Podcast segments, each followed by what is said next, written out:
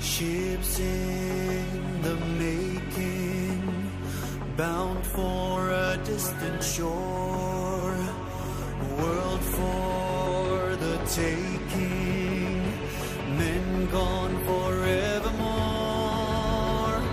boarding and setting sail. Sexto Continente. Dirigido por el obispo de Orihuela Alicante, Monseñor José Ignacio Munilla.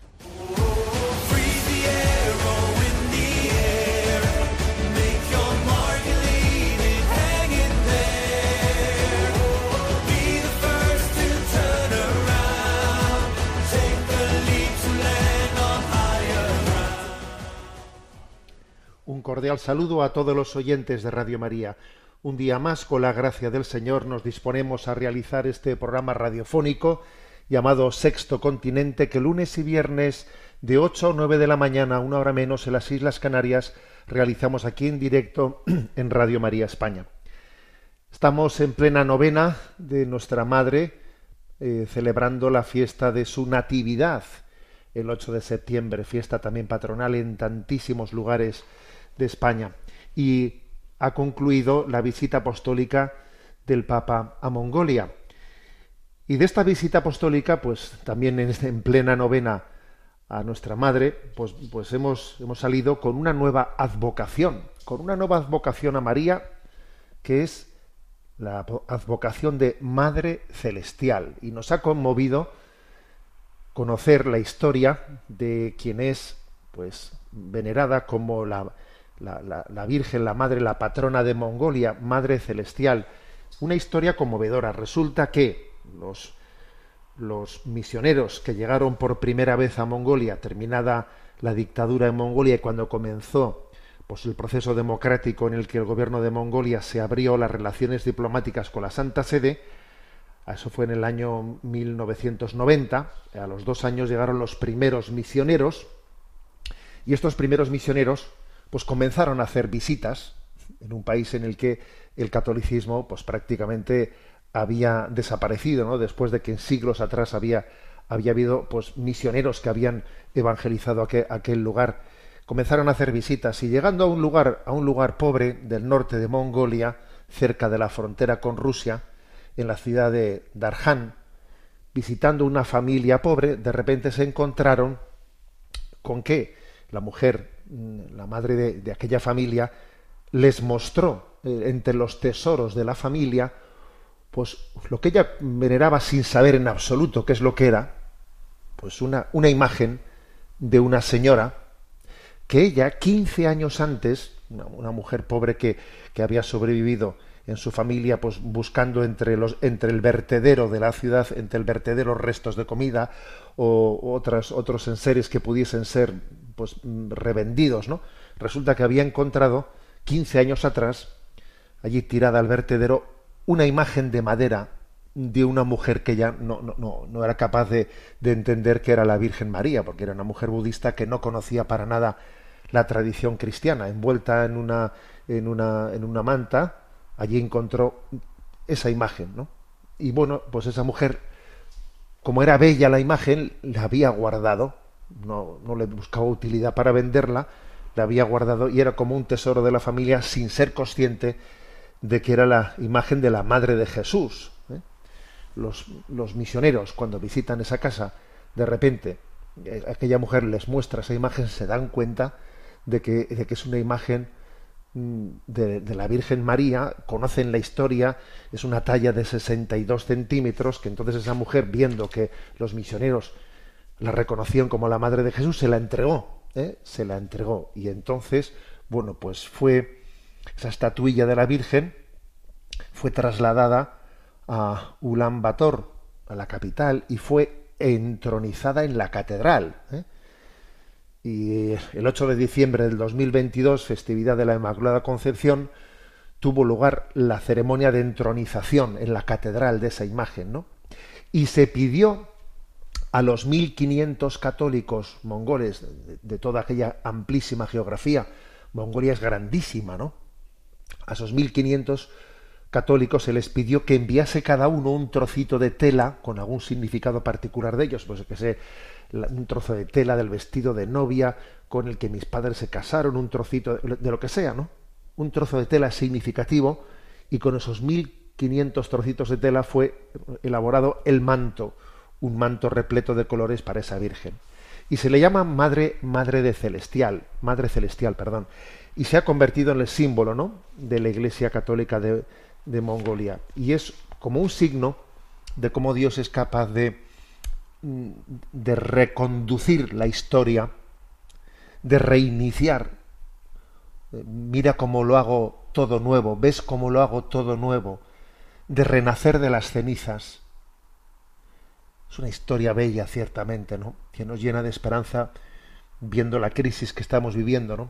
Ayer estuve en un encuentro en un encuentro de pues en una parroquia ¿no? que iniciaba que iniciaba su curso pastoral y me pidieron que, les acompañase y que tuvimos un momento de encuentro y, y, un, y, un, hombre ya mayor, un hombre ya de cierta edad, ¿no? Pues tuvimos un, momento de preguntas, ¿no?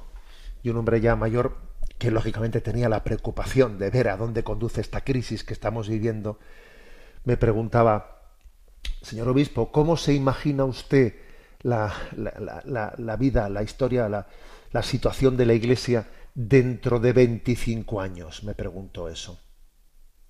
Claro, una pregunta hecha por parte de un hombre, un hombre mayor que se da cuenta que qué deriva llevamos y me preguntó esto, ¿no? ¿Cómo se imagina usted la situación de la Iglesia dentro de 25 años? Y bueno, la verdad es que no le menté esta historia de, de Mongolia, ¿no? Pero, pero ciertamente la, la respuesta que podemos dar que se nos escapa, obviamente, ¿no? Se, se escapa de nuestra capacidad de, de, predicción de cómo pueden ser las cosas, pero es consolador conocer cómo Dios es capaz de hacerlo todo nuevo, de renacer de las cenizas, de reiniciar, de reconducir la historia, porque la Madre Celestial puede salir de, desde un vertedero, desde un vertedero y es capaz de convertirse en Madre Celestial, guiadora de, nuestro, de nuestro camino. Así la invocamos, Madre Celestial, en, en, esta, en esta novena a la Natividad de María en la que estamos. Pedimos también por el fruto de, de este viaje apostólico, pedimos por los frutos de, esa palabra sembrada, también pedimos por la Iglesia en China, que obviamente pues también este viaje apostólico ha tenido pues un significado por el hecho de que se celebraba en una, en una nación limítrofe frontera, ¿no? con China, los obispos chinos de China continental no se les ha permitido viajar a Mongolia para acompañar al Papa en este viaje y hemos tenido noticia de que ha habido un reducido grupo de católicos que se han puesto el, mundo por montera y, han traspasado las fronteras con un visado de turistas, etcétera, jugándose, jugándose el tipo y jugándose su libertad. Ha habido un pequeño grupo de católicos de China continental que tenemos que rezar por ellos, por las consecuencias, por las consecuencias que se puedan derivar hacia ellos, ¿no? Pedimos por todos los lugares en los que en los que arrecia la persecución. ¿eh? Y de paso también os pido oraciones por un sacerdote ¿eh? con el que me encontré cuando estaba en el aeropuerto de Barajas. Iba camino yo de, de Panamá en esa visita que, pues, que he podido realizar a finales de agosto con motivo de los 25 años de Radio María en Panamá y allí estábamos embarcando cuando, cuando un, un sacerdote, yo no, sabía que era sacerdote porque no vestía como sacerdote, se me, se me acercó y me dijo, ¿es usted Monseñor Munilla? Sí. Y me dijo, mire, soy un sacerdote nicaragüense que salí para la Jornada Mundial de la Juventud, ¿no? En Lisboa. Y ahora estoy con dificultades de retornar. a distintos compañeros no les han permitido entrar en Nicaragua y estoy ver ver si soy consigo burlarla de alguna manera no pues el, eh, intento de, que no nos permitan volver a entrar los sacerdotes y voy a Nicaragua intento camino vía Panamá a ver si soy capaz de, entrar no allí le di la bendición en el aeropuerto de, Barajas no sé qué habrá sido de él eh, de vez en cuando me acuerdo de él y le pido al Señor no por él y por todos los lugares donde hay persecución religiosa bueno, Madre Celestial, tú que tienes la capacidad de renacer de las cenizas, de salir de un vertedero y convertirte en la patrona de un pueblo. Ruega por nosotros. Sexto Continente es un programa que tiene interacción con los que sois usuarios de redes sociales en Instagram y en Twitter a través de la cuenta arroba obispo monilla, con los que sois seguidores de Facebook a través del muro que lleva mi nombre personal de José Ignacio Munilla. Los programas anteriores de Sexto Continente están a vuestra disposición, tanto en el podcast de Radio María como en las plataformas de iVox, Spotify y también decir que la página web multimedia www.enticonfio.org, allí también está a vuestra disposición una sección de que pone Sexto Continente, además de otras muchas pues secciones, entre ellas también, pues todos los, recursos, las charlas, entrevistas grabadas en ese reciente, eh, en esa reciente visita a Panamá con motivo de las bodas de plata de Radio María en aquel lugar. Bueno, vamos adelante con nuestro programa de Sexto Continente. ¿Qué tema he elegido para compartir con vosotros? Quisiera hablar del liberticidio. Sí, liberticidio, ¿no? Al que nos está conduciendo eh, esta, este nuevo orden mundial, esta cultura, esta cultura llamada occidental, ¿no? A la que nos vamos, a la que vamos, en la que estamos insertos, ¿no? Que es muy global, ¿eh? es muy global, pero obviamente tiene en Europa, tiene en Europa y en Estados Unidos, pues tiene su, su, núcleo, ¿no? Su núcleo fundante, ¿no? Y vamos, vamos camino de un liberticidio. Yo quisiera hablar de algunos ejemplos concretos. he elegido tres ejemplos concretos ¿no? de este liberticidio. Mm, es curioso, ¿no? Porque todo, digamos, esta revolución cultural, teóricamente, ha nacido de una ilustración que que hablaba de la libertad, de la libertad era un antropocentrismo, ¿no? Era un decir que cambiamos la cosmovisión de un teocentrismo de tener a Dios en el centro para tener al hombre en el centro. Es cambiar, ¿no? Un giro copernicano en el que cambiamos de no es Dios el centro, el centro es el hombre, por lo tanto es la libertad, la libertad, ¿no? Porque claro, poner a Dios en el centro es subrayar la voluntad de Dios, la obediencia a Dios, la ley de Dios. No, no, no, no. La libertad, la libertad, el hombre es el centro. Va pasando el tiempo y nos damos cuenta de que todo eso ha sido un espejismo, ¿no? O sea, no, no es cierto que, que, ese, cambio antropológico en realidad haya puesto la libertad en el centro. No, ni siquiera es cierto que el hombre esté en el centro, ¿no?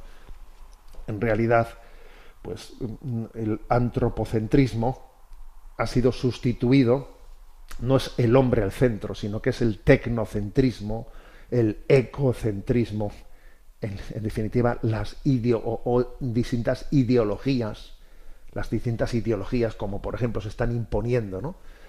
Las ideologías de la inversión antropológica, LGTB, etcétera, son, acaban siendo, ocupando el lugar central. No es el hombre, no es su libertad en absoluto, ¿no? La libertad brilla brilla por, por su ausencia. ¿no? Y bueno, voy, he elegido tres, tres ejemplos. Un ejemplo viene de Rusia, otro ejemplo viene de España y otro ejemplo elegido de, de Inglaterra. Tres ejemplos pues para hablar de cómo pues no es verdad que exista esa, esa libertad. ¿no? La primera noticia ¿no? que proveniente, proveniente de Rusia es que un clérigo ortodoxo ha sido sentenciado a tres años de cárcel en Rusia por expresar sus críticas sobre la guerra en Ucrania. ¿Eh? Ahí es nada. Ahí es nada hasta qué punto pues resulta que eh, pues se produce ¿no? esa, esa condena. Porque claro, una cosa es que un Estado está en guerra, un Estado está en guerra y pueda decir, bueno, pues aquel que se resista a acudir a filas o... ¿eh? pues imagínate, ¿no? Pues que se le pueda poner una sanción por no acudir a filas a la guerra. No, no, pero se trata únicamente de, de ha sido sentenciado por haber expresado críticas a la guerra de Ucrania, por haber dicho que le parece le parece inmoral haber atacado a un país en esas condiciones, ¿no? Entonces este, este clérigo ortodoxo, este Pope, ha sido sentenciado a tres años de cárcel, que quiere decir que en la práctica no se puede predicar el Evangelio en una nación. No se puede predicar el Evangelio. O que la predicación del Evangelio está subsumida bajo un ideal nacionalista. Es decir, no es cierto que, que Dios, eh, que, que, que, exista una libertad religiosa. No es cierto, porque la libertad religiosa está subsumida pues, por, por, un, por un nacionalismo. Y entonces todo aquello que entre en colisión con ese nacionalismo, pues anula la libertad religiosa, la, la anula automáticamente, porque el Dios es el nacionalismo y no hay más que hablar, ¿eh? no hay más que hablar. Y el hecho también de que, de que en Rusia, ¿no? Pues, mm, pues la, ortodoxia, ¿no? Esté, esté dejando patente, pues que, que la Iglesia ortodoxa es el gran problema que tiene la Iglesia ortodoxa, que siempre ha sido así, ¿no? Pues ha sido precisamente el estar, el estar subsumida, el estar controlada por los intereses nacionalistas.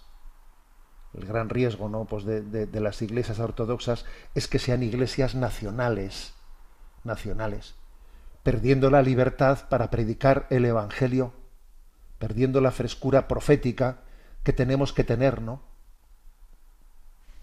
Entonces el nacionalismo puede llegar a anular la libertad ¿eh? la libertad, porque todo lo, aquello lo que en nombre del nacionalismo se proclama como interés nacional, entonces resulta que anula la libertad. Bueno, pues ya tenemos uno más por quien rezar. ¿eh? Este clérigo ortodoxo, con, sus tres años en, en prisión, por haber predicado sencillamente la inmoralidad de una guerra que no tiene justificación moral. Y obviamente queda patente que no existe esa libertad. Porque, a ver, señores, este hombre ha, habla, ha dicho eso. es, es, es, un delito, ¿no? Es un delito opinar, opinar en Rusia. ¿eh? Es un delito opinar. Pero no vayamos tan lejos únicamente a Rusia, porque resulta que en España también, ¿no? Pues ayer hemos tenido eh, noticia de que el gobierno de España aplica, va a aplicar la ley de memoria democrática contra dos altos cargos de Aragón, acusándoles eh, de que, pues en algunos mensajes enviados a redes sociales, creo entender, pues que han exaltado el franquismo. Entonces, según la ley de memoria democrática, eso es un delito. A ver, es que es increíble que exista una ley de memoria. Se puede hacer una ley de memoria, es decir, es qué tipo de memoria tienes que tener tú de los hechos históricos es algo que está regido por la ley, o sea, la ley que te obliga, ¿no? La ley te obliga a pensar en la historia de una manera determinada. Tú no puedes hacer una interpretación de la, de la historia de otra manera. Es una ley la que te obliga, ¿no? Pero bueno, se, se puede entrometerse en la conciencia de, de, esta manera. O sea, ¿es, ¿es posible una intromisión mayor que esta? que incluso esté regido por ley lo que tú puedes pensar de la historia y lo que tú no puedes pensar de la historia. ¿Es posible eso? En España existió una terrible guerra civil, ¿no? Yo recuerdo de nuestros, de nuestros difuntos padres que si alguna cosa nos transmitieron fue la de, la de inculcarnos que lo, lo, más horrible que puede ocurrir en una, en una nación es que exista una guerra civil, ¿no? Entre hermanos en la que, en la que las familias queden divididas, algo terrible, ¿no? Una guerra civil que dividió España en dos partes, ¿no? Vamos, el 50% estaba en un lado y otro 50% estaba en el otro lado, ¿no? Un episodio que Dios nos, no, nos libre de, de, de, repetirlo, ¿no? Entonces resulta que los herederos, ¿eh?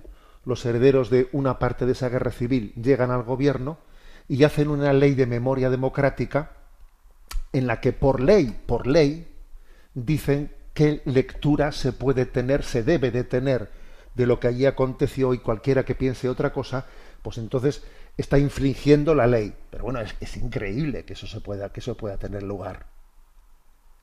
Lo que no sé, lo que te puedes imaginar es, ahora, si los otros, ¿no? Si el otro bando llegase al gobierno, entonces imagínate, ¿no? Que hiciesen aplicasen la misma ley de memoria democrática en sentido inverso y dijesen, bueno, ahora los que opinen lo contrario de esto también están infringiendo un delito. O sea, sería ¿eh? o sea, increíble, ¿no?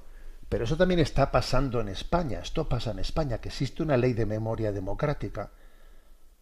¿eh? Que, por cierto, la Conferencia Episcopal Española en su día ya hizo una referencia crítica a la existencia de una ley de memoria democrática.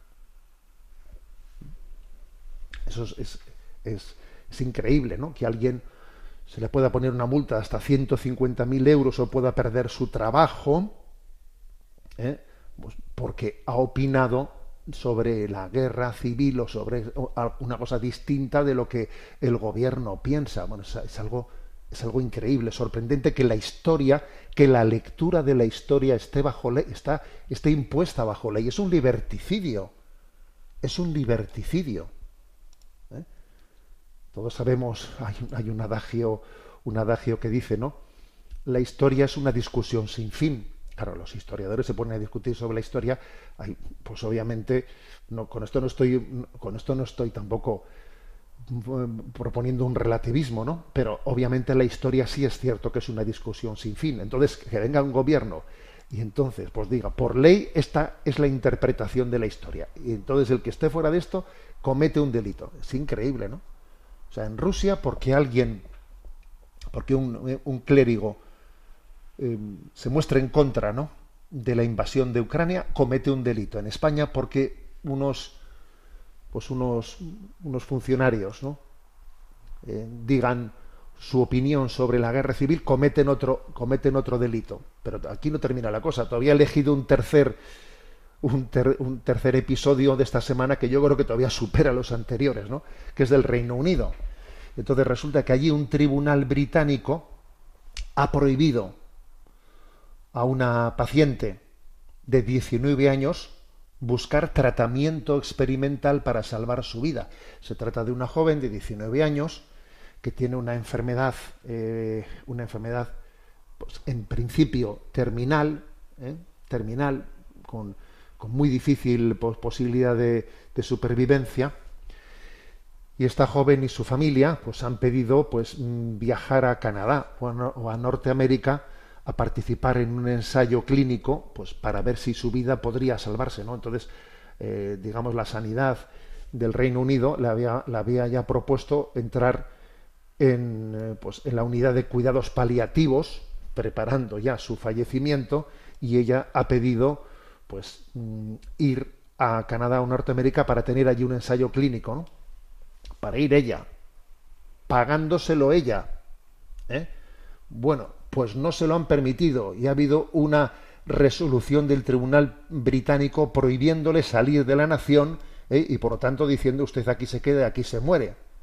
Pero bueno, pero, pero que es increíble, pero ¿cómo no le pueden permitir si ella es una ciudadana libre y quiere salir y quiere intentar ese si además se lo paga a ella, ¿cómo es posible que no se le permita tal cosa? Bueno, pues esto no es algo excepcional, ¿eh? porque recordaréis que también en este programa hablamos de los casos de Alfie Evans, de Charlie Gars, ¿no? de aquellos bebés con enfermedades pues fuertes a los cuales los tribunales no les permitieron sacar de sus hospitales como deseaban los padres para recibir el tratamiento en otro lugar. Recordáis que el caso de Alfie Evans el, hospital de Bambino Jesús de, de, Roma estuvo dispuesto a acoger a aquel niño y darle un tratamiento alternativo. Pues no, señor, viene el tribunal británico y prohíbe, le prohíbe a los padres que, que, ese niño salga de Inglaterra y que, y que se le intente salvar en otro país y aquí se muere él como está mandado, ¿no? O sea, es increíble que un país, ¿no?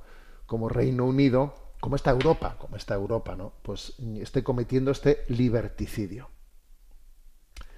Entonces, dime de qué presumes y te diré de qué careces, ¿no? Estamos siendo testigos de un liberticidio increíble en nuestra cultura eh, y lo que, lo que en teoría no era un canto a la libertad, a la libertad es todo lo contrario, ¿no?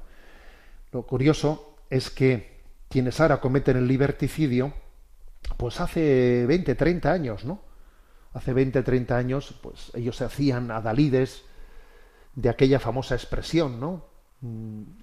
Que, que, que en torno a esos eh, ideales ilustrados de la libertad, que decía, yo no pienso como tú, pero daría mi vida para que tú pudieses seguir pensando ¿no? y expresándote como, como, como en libertad. ¿no? Yo no pienso como tú, pero daría mi vida para que tú puedas seguir pensando y expresándote en libertad. Ese que era, ¿eh? pues poco, poco menos ¿no? que el leitmotiv, ¿no? el ideal de la libertad, hace 20, 30 años, se ha demostrado que era pura mentira, era una absoluta falsedad.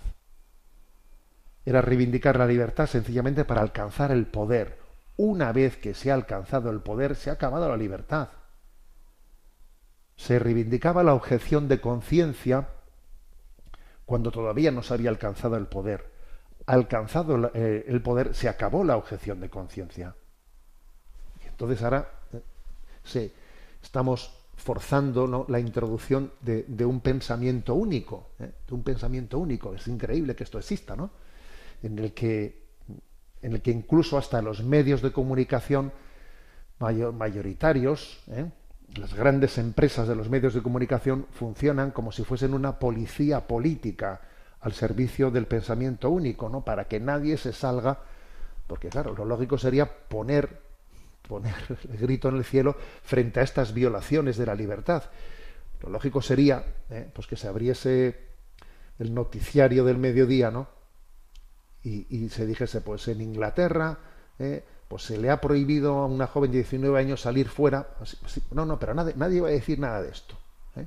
Nadie va a decir nada. Sencillamente el liberticidio forma parte de esta cultura de la cancelación, de la cancelación. En nombre de la libertad se cancela la libertad. Es curioso esto. ¿eh? Por eso, subrayemos, ¿no? el liberticidio que está aconteciendo en nuestra, en nuestra cultura. En nombre de la libertad cancelamos la libertad. Es curioso que en este momento, en realidad es en el seno del cristianismo en el que creemos verdaderamente en la libertad. Aquella frase, ¿no? Aparentemente revolucionaria, ¿no? Yo no pienso como tú, pero daría mi vida para que tú puedas seguir pensando y expresándote en libertad. En realidad, hoy en día, creo que la podemos pronunciar en verdad eh, desde los principios evangélicos y desde los principios de, la doctrina social católica. Pues vamos adelante con, nuestra reflexión en sexto continente y como estamos eh, pues en la novena a la Natividad de María, pues vamos a escuchar este canto, canto la Natividad de la Virgen María.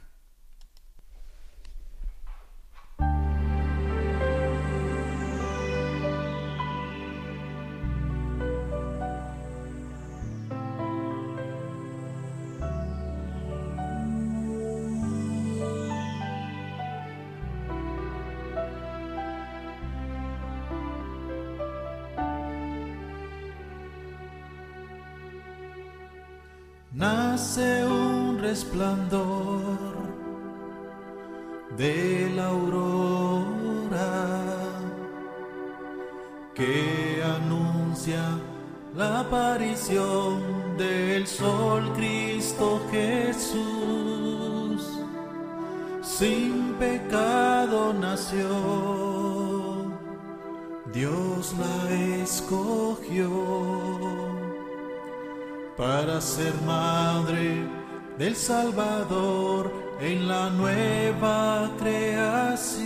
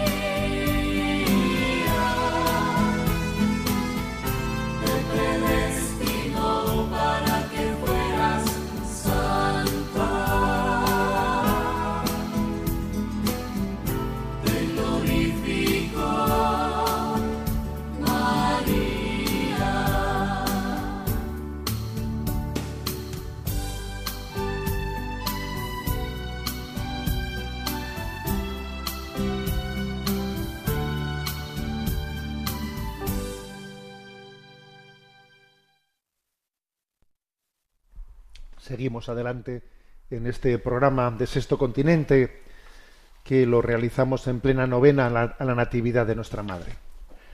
Hacemos un giro y voy a compartir con vosotros una noticia, pues bueno, pues que no, pues que cambia quizás no los, los temas que habitualmente solemos hablar en este programa. Y es que, pues ha tenido lugar, ¿no? En este en finales del mes de, de agosto, en, en México, ha tenido lugar pues un congreso internacional ciencia y fe en la, en la sábana santa. El título del congreso era quién es el hombre de la sábana santa de acuerdo a la ciencia y allí ha participado eh, Bruno Barberis que es profesor de física matemática de la Universidad de Turín y es también vicepresidente de la Cofradía del Santo Sudario de Turín. ¿eh? Participó en aquel congreso. Eh, bueno, él, él hizo una, una, ponencia titulada La sábana santa, espejo del Evangelio y desafío a la inteligencia. ¿eh? Y entonces él desarrolló en su ponencia siete coincidencias entre Jesús y la persona de la sábana santa. ¿eh? Y creo que son es una forma de aproximación, pues en, mi opinión, no es que si yo sea un especialista ¿eh? en absoluto, pero bueno, me parece que es una forma de aproximación complementaria a los argumentos que se suelen desarrollar generalmente de tipo más científico, de análisis de quisigranos de polen, etcétera, ¿no? Que, que generalmente ese tipo de argumentos que se suelen utilizar en favor de la autenticidad de la sábana santa de Turín suelen tener otro tipo de argumentario, pero aquí, aquí más bien se hace un argumentario por confluencia, por con, confluencia de probabilidad de, de, unos hechos, ¿no? que son los, son los siete, ¿eh? los siete siguientes. ¿no? Primero, el hecho de que esté ese eh, cadáver que estuvo en, en esa sábana santa fuese el cadáver de un crucificado que después de, haber, de haber, descendido fuese envuelto en una sábana. ¿eh? El hombre de la sábana santa eh, fue envuelto después de haber sido crucificado en esa sábana santa, al igual que también se dice de Jesús en el Evangelio. ¿no? Y esto destaca, ¿no? Pues eh, Bruno Barberis, esto es muy raro. Es muy raro en aquellos tiempos, porque lo frecuente, lo usual, es que un crucificado, eh, que el cadáver del crucificado fuese abandonado, abandonado a los animales salvajes o sepultados en fosas comunes, pero no tratados de esa manera singular, de ser descolgados, envueltos en una sábana, es algo inusual, es un elemento que obviamente como un elemento único mm, no es suficiente, pero claro, lo que él viene en su ponencia a decir que es que hay muchas coincidencias, esta es una, ¿no? Ese cuerpo envuelto en esa sábana fue tratado de una manera singular, desde luego distinta de la que tenemos conocimiento de cómo eran tratados los, los cuerpos de los que eran crucificados. Segundo, el cuerpo que estuvo envuelto en esa sábana santa había sido coronado de espinas, le pusieron en la cabeza como un casco con espinas, ¿no? Y este hecho también es verdaderamente excepcional. No poseemos ningún documento que nos informe de esa costumbre, pues, las, pues por parte de los romanos, de cómo ejecutaban los romanos, no solían hacer esa coronación de espinas, ese casco de espinas, ponerlo en la cabeza. No era así ni siquiera en otros pueblos distintos a los romanos no se ejecutaba de esa manera. Es raro, es excepcional. ¿eh? Y, lo, y, lo, cierto es que en la historia del Evangelio así se cuenta y el cadáver que estuvo en esa, en esa sábana había sido sometido también a ese tipo de tortura. ¿eh? Todos sabemos que en el Evangelio eh, esa excepcionalidad se justifica en el Evangelio pues porque se burlaban de que él había dicho soy rey de los judíos, es el rey de los judíos, y entonces por eso riéndose de su realeza le pusieron esa, ese casco de espinas. ¿no? En tercer lugar, el, el transporte del patíbulo, ¿no?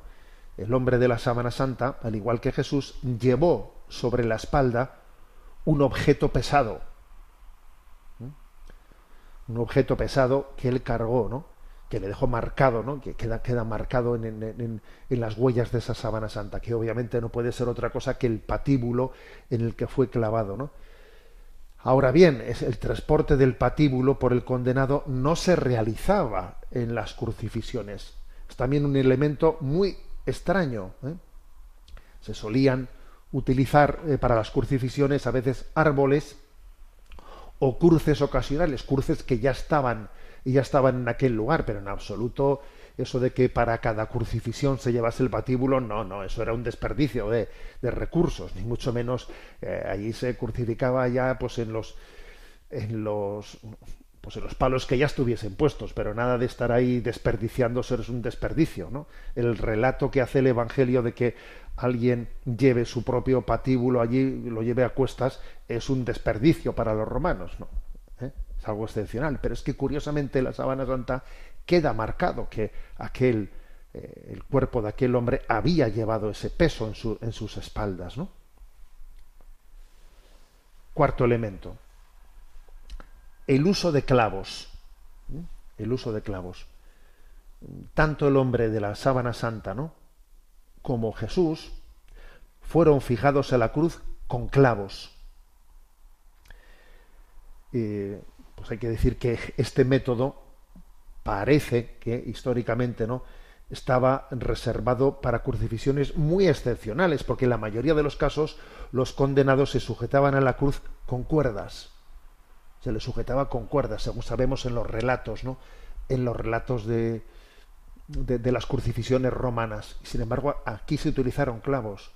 Y eso queda, queda patente tanto ¿no? en el análisis de, de la sábana santa como en el relato, en el relato evangélico. Otra coincidencia más. Quinta, quinta coincidencia. No le quebraron las piernas. El hombre de la sábana santa, al igual que en el relato evangélico, fue herido en el costado después de su muerte. Después de su muerte, un soldado le traspasó con la lanza el costado. Y no le fracturaron las piernas, ¿eh? que este es un hecho pues prácticamente único, ¿no? ya que era la costumbre de los romanos quebrar las piernas a los crucificados para acelerarles la muerte, ¿no? a los condenados.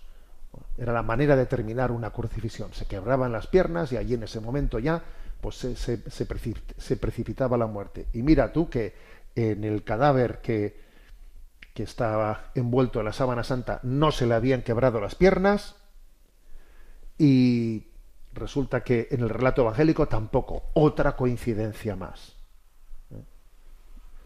Totalmente, además, de una manera excepcional, contraria al, hecho, eh, al, hecho usual de cómo se hacían las, las ejecuciones de los judíos. Sexto elemento. El hecho de que el, eh, de que el cadáver hubiese sido sepultado sin lavado ni unción. Si aquel eh, cadáver, en vez de ser en vez de ser abandonado, ¿no? Pues como eran los crucificados, pues mm, por, por, el hecho excepcional de que era Jesús, ¿no?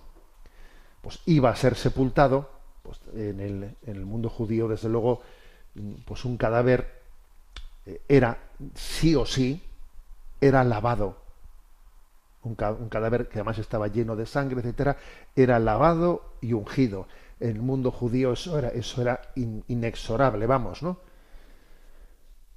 Pero resulta que no, pues que, en, el, que en el relato evangélico se dice que como se, echaba ¿no? pues el, el Shabbat se había, se había venido encima, entonces el cadáver fue eh, envuelto sin, sin tiempo de lavarlo ni ungirlo, esperando a que las mujeres pudiesen, ¿no? el domingo por la mañana antes del alba ir a ungirlo, ir a ungirlo. Bueno, pues resulta que esa, que ese relato, eh, ese relato coincide con el, con el hecho de que esa sábana santa había envuelto un cadáver crucificado sin ser lavado ni ungido, cosa en el mundo judío ciertamente inexplicable, de no ser que hubiese coincidido el sabbat, etcétera, etcétera, etcétera. Es un elemento más de coincidencia que va sorprendiéndonos, ¿no? Sorprendiéndonos. En séptimo lugar, ¿eh? En séptimo lugar, eh, el hecho de que ese cadáver haya estado en esa sábana pocas horas, no muchas horas. ¿eh? Según eh, pues mm, calcula, ¿no? Bruno Barberis, él dice, si ese cadáver en esa sábana hubiese estado, hubiese estado más de 40 horas, más de 40 horas, pues entonces el proceso de descomposición habría hecho que las huellas que se han dejado en la sábana hubiese sido, hubiese sido distintas, hubiese sido manchas de otro tipo muy, muy diferente, de un cadáver que hubiese tenido ya su primer proceso de descomposición. Pero ese cadáver que ha estado en esa sábana ha estado las horas necesarias para dejar impregnada la sábana, pero no las horas, ¿eh? mejor dicho, no las horas que ya hubiesen supuesto su descomposición, porque entonces la sábana ya no estaría marcada de esa, de esa manera, ¿no? O sea, es decir, el cadáver ha sido envuelto en esa sábana tras ser bajado de la cruz en un tiempo no superior a 40 horas en el sepulcro. Y también aquí se da no, pues una coincidencia sorprendente ¿no? entre, entre este cálculo de la sábana santa y lo que acontece, ¿no? Y lo que acontece en, ese, esa resurrección al, tercer día, que sabemos que no son tres días enteros, en que el fondo es pues es el sábado santo más un poco ¿eh? del viernes y un poco del domingo en esas 40 horas aproximadas. ¿no? Entonces este hombre, pues en esa ponencia que pronunció, eh, bajo el título Espejo del Evangelio, desafío la inteligencia, en ese mm, Congreso Internacional Ciencia y Fe la Semana Santa, Bruno Barberis, lo que él viene a decir es que estas, estas siete, ¿no?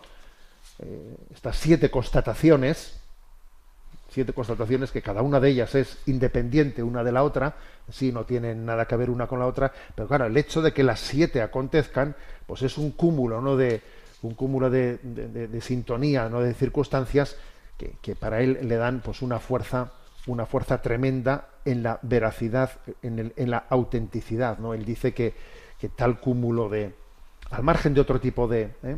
de, estudios, ¿no? que quizás no pues ya van, van por otro van por otro digamos campo pues más de análisis, ¿no? De análisis de polen, de cosas, pero me parece que, pues que también ha sido novedoso, ¿no? Esta forma, esta forma de, de, de, razonar. Tenéis este estudio, está en, publicado el 1 de septiembre en Religión y Libertad, ¿eh?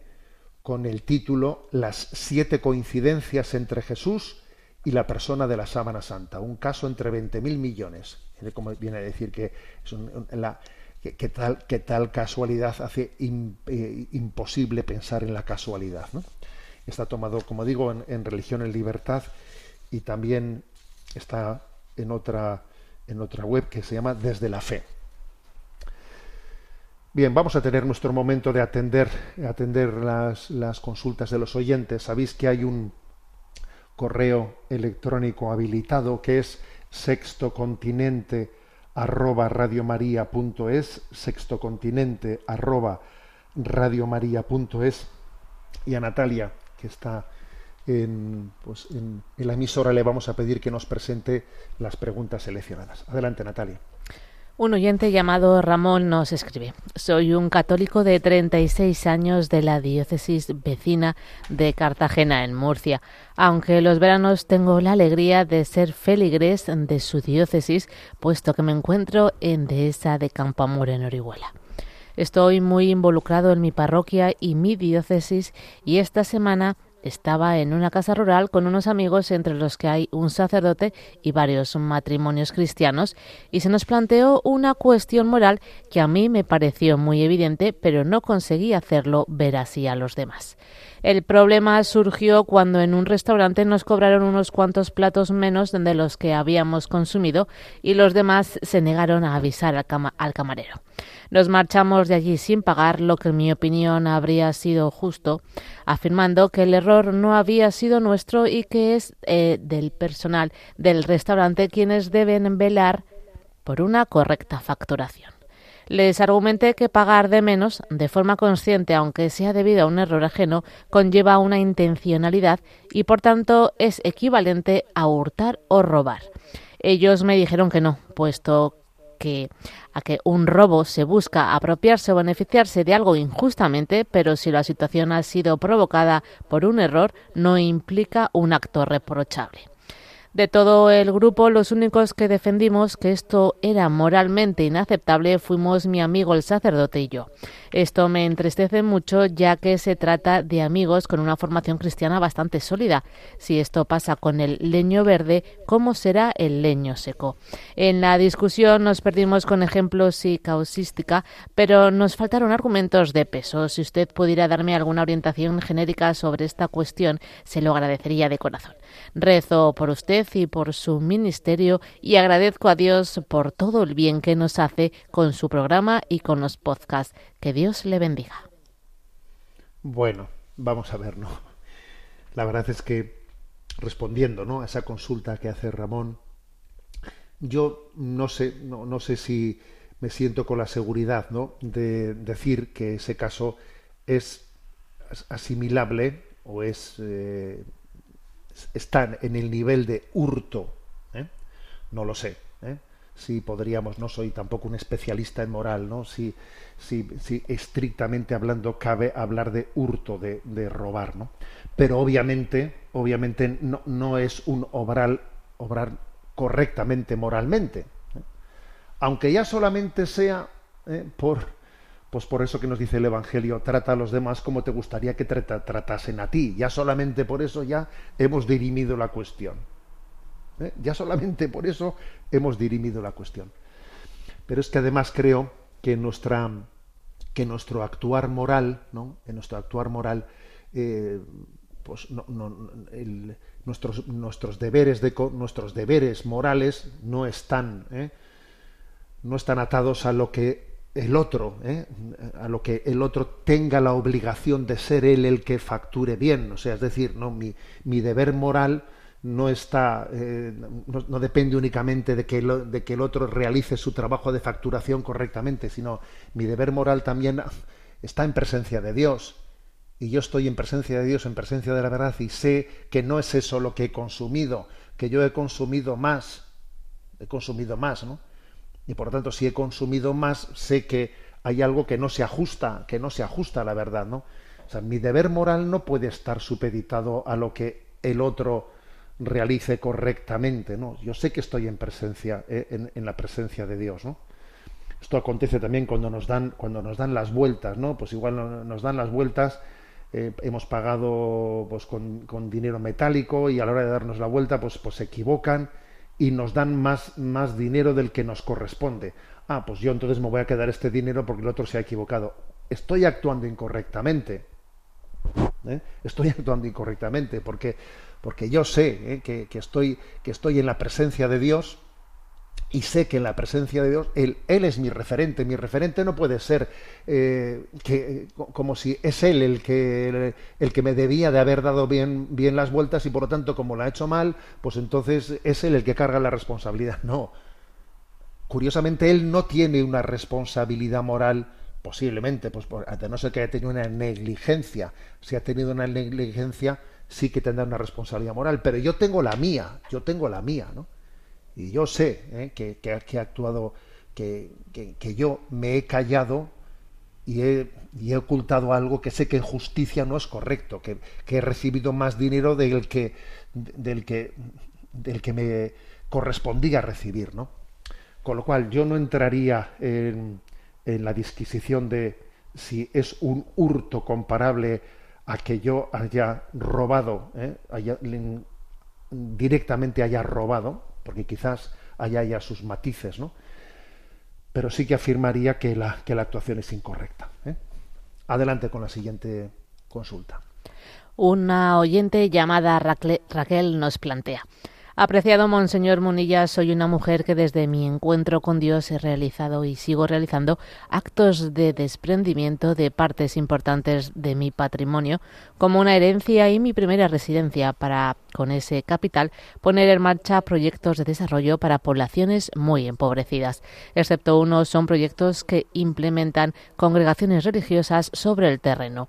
También contribuyo con Radio María, que intento que sea de forma generosa. Desde hace años me planteo si la Iglesia Católica, como propietaria de patrimonio de incalculable valor económico, no debería desprenderse de la parte que pudiera hacerlo en favor de las personas más necesitadas. Sé que muchas de las obras artísticas que en nuestro país posee no solo la Iglesia diocesana, sino también las órdenes religiosas son bienes de interés cultural y por ello no se pueden enajenar pero existe mucha riqueza en el Vaticano y aunque no fuera viable desprenderse de algunas mm, de parte de esos tesoros, parece que sí hay otras a las que pudiera renunciar. Yo abogaría por poner en marcha un estudio riguroso sobre la viabilidad de desprenderse de una parte de, de esa de esa parte, perdón. Eh, solo ponerse en ello, a ello con entusiasmo y amor haría mucho bien a muchos. Al final, si es un hogar, uno de los hijos se muere por falta de dinero, para tratar su enfermedad, todos los miembros de la familia buscan de dónde sacarlo. Así los miembros de la Iglesia con capacidad de decidir deberían movilizarse. Finalmente se trata de no acumular tesoros en la tierra, sino en el cielo. Monseñor, no le hablo desde una actitud demagógica, sino desde la sensibilidad ante tanto sufrimiento que ocasiona tanta pobreza y miseria en el mundo. Asimismo, sé que usted no me contestará demagógicamente diciendo que si la Iglesia vendiera todo no llegaría para que comiencen todos los pobres una semana, porque no se trata de dar comida un día, sino de acabar con la pobreza poniendo en marcha proyectos que lo faciliten. Muchas gracias por su interés. Un cordial saludo. Bueno, eh, la verdad es que el hecho de que existan personas, ¿no? Pues como Raquel, que tengan una conciencia, una conciencia especialmente afinada ¿eh? sobre, sobre la importancia de la justicia social y sobre la importancia de, poner eh, pues la lucha contra la pobreza en, en el centro de la vida de la Iglesia, pues yo creo que es que nos hace un bien, ¿eh? un bien grande a todos, ¿no? porque es, sencillamente es un valor evangélico.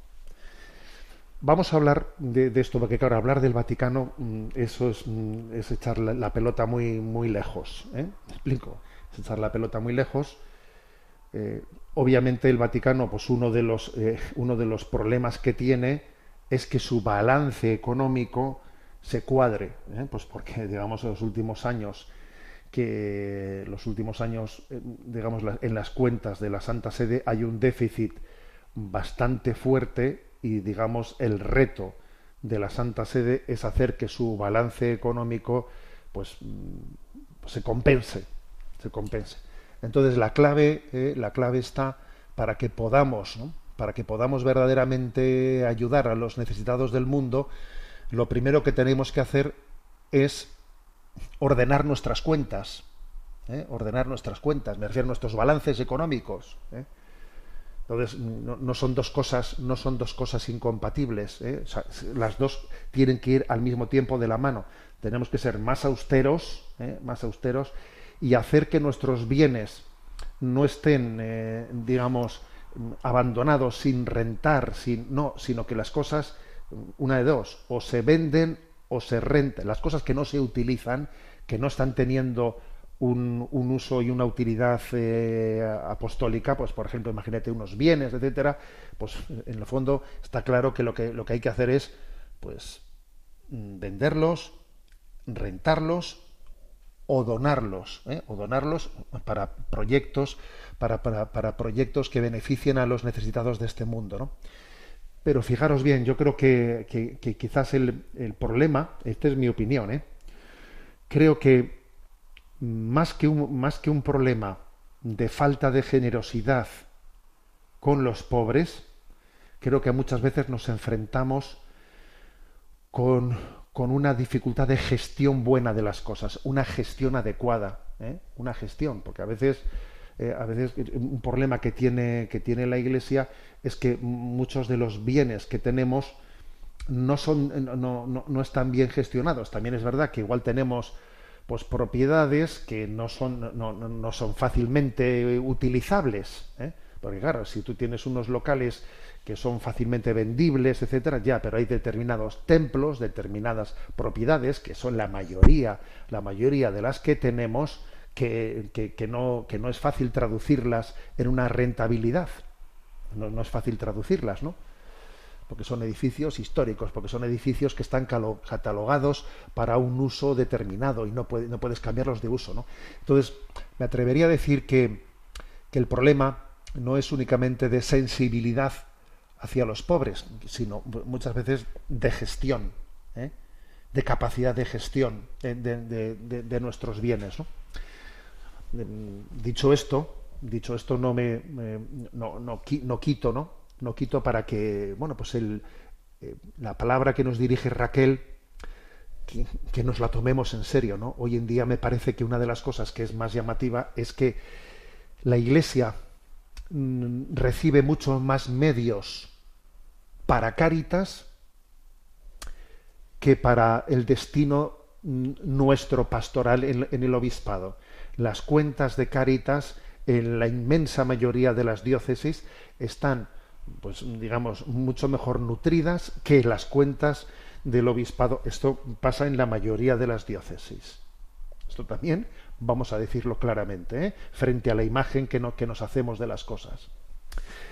Bien, por lo tanto, yo respondo a la, a la reflexión de Raquel agradeciéndole ¿no? su, pues, pues, su sensibilidad que a todos nos, nos hace ¿no? ponernos las pilas y creo que eh, también respondo con un matiz, ¿no? Con el matiz de que la, el gran reto que tenemos en el seno de la Iglesia es gestionar, ¿eh? gestionar pues una serie de activos, de propiedades que son difícilmente muchas veces gestionables, rentables, ¿no? Pues para, para el bien de la propia Iglesia y de los y de los necesitados del mundo.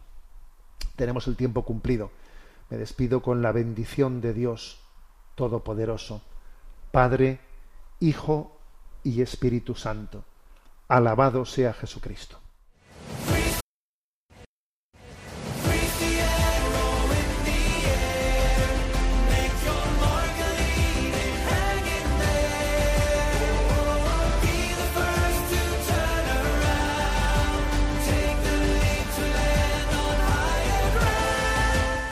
Finaliza en Radio María Sexto Continente dirigido por el obispo de Orihuela Alicante, Monseñor José Ignacio Munilla.